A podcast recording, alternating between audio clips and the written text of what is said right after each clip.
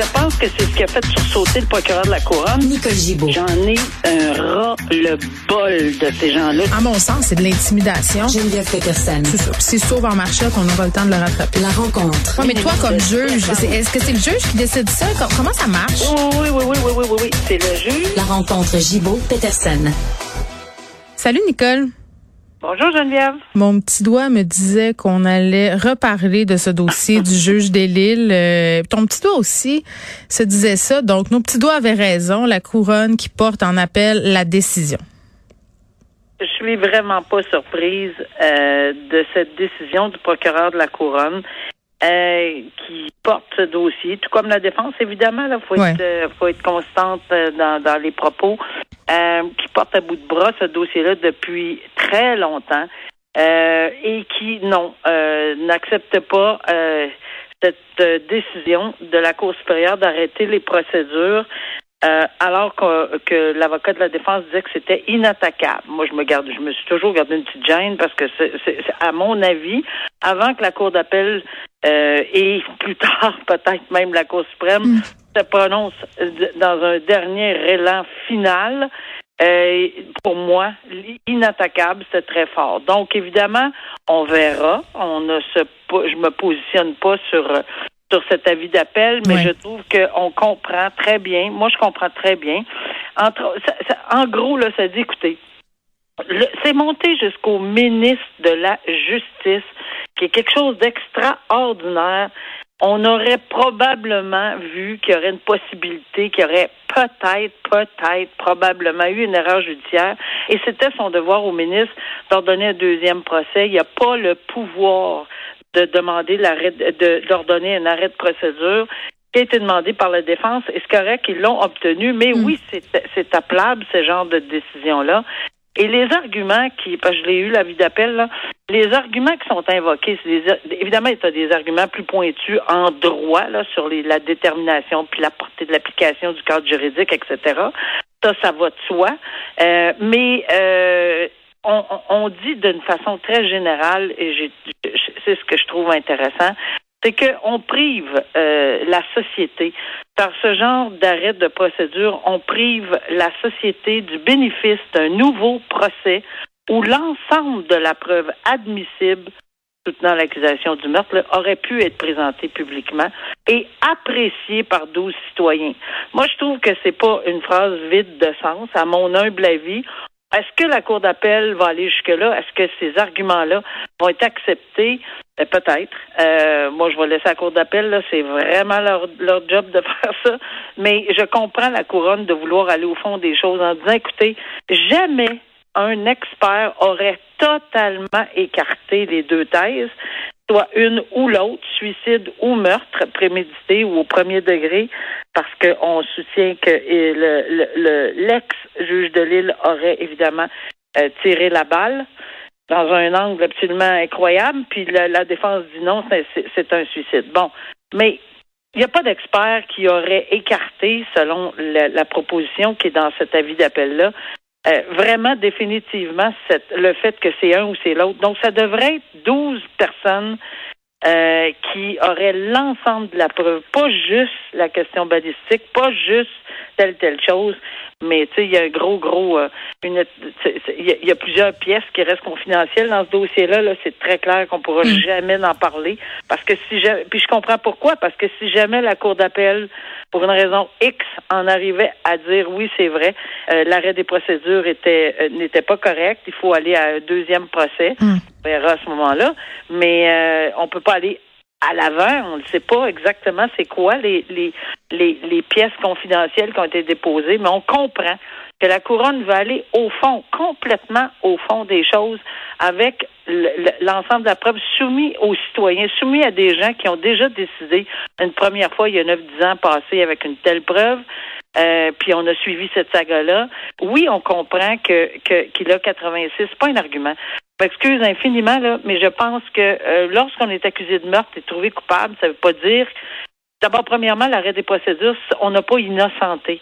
C'est- un arrêt des procédures. Ouais. Alors, euh, il y a d'autres dossiers où on a clamé haut et fort que la Cour suprême a déclaré quelqu'un innocent Ce n'est pas le cas. On dit qu'il n'y aurait pas le droit à un procès juste et équitable. C'est possible aussi. Mais ce que ce qu'on dit entre les lignes, euh, puis plus qu'entre les lignes, on l'écrit clairement. Ben, écoutez, allez au fond des choses. Laissez-nous la possibilité d'aller au fond des choses avec un deuxième procès pour essayer de mettre maintenant, si c'est vrai, que la Cour d'appel en vient à la décision qu'il n'y a aucun moyen d'avoir un procès juste et équitable, il ben, faut comprendre ça aussi, mm. parce qu'il n'y a personne sur la planète qui n'a pas le droit à un procès juste et équitable.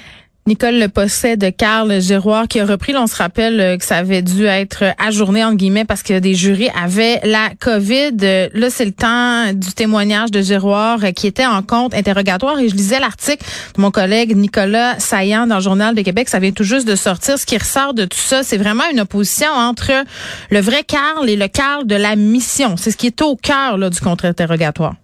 Oui, tout à fait. Et, et, c'est intéressant, euh, évidemment, on, on sait qu'on est devant le jury. Et c'est intéressant de voir parce que il n'y a rien de contredit dans, dans, on, ne contredit pas, on ne va pas à l'encontre du fait qu'il admet avoir euh, enlevé la vie à deux hum. personnes. puis avoir fomenté euh, son affaire aussi euh, longtemps d'avance. Il admet tout, il admet tout, il admet qu'il l'avait prévu. Mais c'est c'est le Carl Giroir de la mission. Hmm. C'est ce qu'il dit, hein. Il dit que c'était le mauvais Carl. Comme, tu sais, quand on était petit, on écoutait des comiques, Nicole, et tu t'en rappelles, là, je, dans, je, je, me rappelle plus, je pense que c'était dans le, tu sais, l'oiseau qui allait En tout cas, t'avais tout le temps un petit, un, un, ange sur une épaule puis un petit démon sur l'autre. Ben, c'est, c'est, c'est ça qu'il soutient en interrogatoire en chef, en, en contre-interrogatoire. On sait que tout ça sera soumis et déjà a été soumis avec l'ensemble de la preuve que les, experts euh, connaissent à date.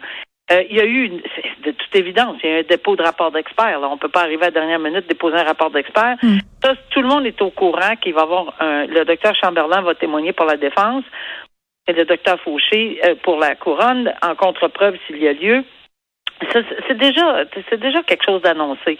Alors, mais, mais, mais ça va être intéressant de voir parce que c'est là qu'on va comprendre tout cet ensemble de preuves mm. qu'on a eu avec la couronne, avec la défense jusqu'à date, avec la mère de Carl Giroir, avec son témoignage à lui qui se scinde en deux, deux Carl finalement. Là. On l'a dit tantôt, là, Carl Giroir de la mission, Carl Giroir aujourd'hui. Alors, c'est comme ça que c'est présenté, mais j'ai je, je vais être super intéressée de comprendre l'expertise d'un psychiatre qui et des psychiatres ferrés dans ce domaine parce qu'on ben, On a entendu euh, Gilles Chamberlain, il me semble quand même là, déjà dans, dans, dans le cadre de ce procès-là. Oh non, on l'a pas entendu. OK. on me dit non, on me dit non. On va l'entendre. On va l'entendre, oui. mais on sait qu'il a rencontré, ben oui, c'est sûr qu'il faut qu'il ait rencontré l'accusé, il n'y a pas de doute. Là.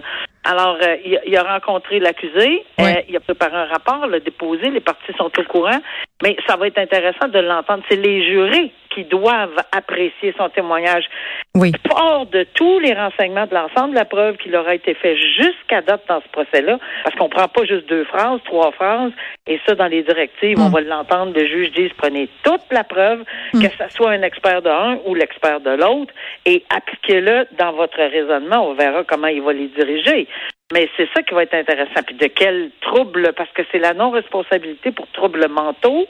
Euh, il est déconnecté de la réalité. Savait-il qu'il commettait à ce moment-là le Carl Giroir, évidemment, pas d'aujourd'hui, mais de l'époque. Alors, j'ai hâte de voir parce qu'on va en apprendre probablement hum. dans ce témoignage fort important euh, des, des, experts dans ce dossier-là. Là, Nicole, il nous reste pas assez de temps pour qu'on puisse parler de la saga loi 101 chez les juges, le barreau qui s'en mêle, le gouvernement, le GO, la juge euh, en chef de la Cour euh, du Québec. on va se garder ça pour demain parce que je veux qu'on prenne le temps d'en jaser. Mais un petit mot sur l'arrestation de Pacifique Niak Wizera, qu'on connaît peut-être, pour ceux que ça sonne une cloche, ce nom-là. Là, il avait été au cœur de l'arrestation musclée par le SPVQ là, à Québec. Je pense que c'était en novembre dernier. Euh, ça avait fait quand même euh, tous les médias, là, cette arrestation-là, de la brutalité, des photos qui avaient largement euh, circulé. Et là, ce qu'on apprend, c'est qu'il y a eu une arrestation. Là, il, il aurait, bon, il y a des accusations d'agression sexuelle, de contact sexuel sur une personne de moins de 16 ans, possession, production, accession et distribution de pornographie juvénile, fraude de moins de 5000 dollars, recel, bris de promesse C'est le bureau d'enquête là ce matin qui a sorti ça. Oui, exactement. Puis on sait qu'également, il y avait une autre personne qui était qui aurait été témoin possiblement là, de tout ce qui est arrivé. Oui, on s'en souvient de ces arrestations dites musclées, puis qu'il y aurait, si ma mémoire est bonne, le quatre des cinq policiers qui auraient été remis en fonction, ou apparemment, là, ou quelque chose de genre, euh, qui, serait retourné. Mais c'est sûr que euh, on voit peut-être un autre portrait. Est-ce que c'est dans ce contexte-là.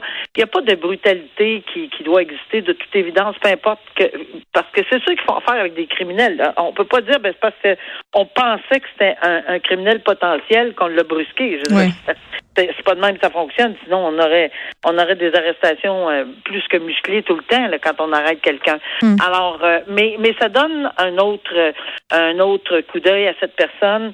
Euh, ça veut pas dire, encore une fois, qu'on on, on, ne, on, ne, donne pas une bénédiction à une arrestation musclée. Puis ça s'avérait, parce que je pense qu'il reste une personne qui demeure hmm. Euh, suspendu là, dans ses fonctions, quelque chose de genre, euh, à titre de policier. Mais euh, oui, c'est ça. C'est le, même, la même personne qui se dit. C'est la personne, pour que les gens comprennent, qui était à terre et qui reçoit de la neige là, dans le visage lors de l'arrestation. Là, alors, on, on, qui aurait été aspergé, bon, euh, etc. Donc peut-être que euh, on en apprendra plus. Est-ce qu'il y a quelque chose qui s'est passé lors de cette arrestation-là? C'est dans ce contexte-là qu'on on, comprend l'article aujourd'hui. Merci, Nicole. À demain. Je te dis à demain. Euh, je voulais absolument vous dire parce que tantôt, bon, j'ai fait ma grande envolée sur euh, les directeurs euh, qui disent des affaires qui n'ont pas de sens aux étudiants. Euh, un peu plus tard à l'émission, on aura Kelly Despaux qui joue dans le film que j'ai vu hier. Noémie dit oui. il sera question évidemment de ce film-là, mais aussi d'exploitation sexuelle des jeunes filles. Cette réalisatrice, c'est son premier film. Elle a fait un travail formidable pour vrai. Moi, j'avais un peu de préjugés quand j'ai vu qu'on allait faire un, film euh, sur l'exploitation sexuelle des jeunes filles qui tournait autour, si on veut, de la F1, là, euh, parce qu'on a vu beaucoup de clichés.